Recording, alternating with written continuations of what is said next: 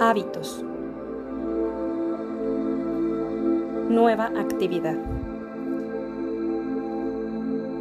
Es posible que los escáneres cerebrales permitan generar un mapa del sitio en donde residen los patrones conductuales, es decir, los hábitos en nuestra mente.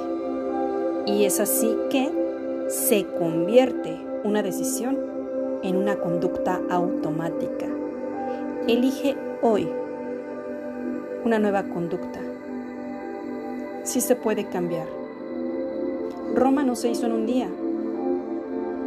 Pero recuerda, genera ese cambio solo por hoy y hasta el final. Ya es, hecho está.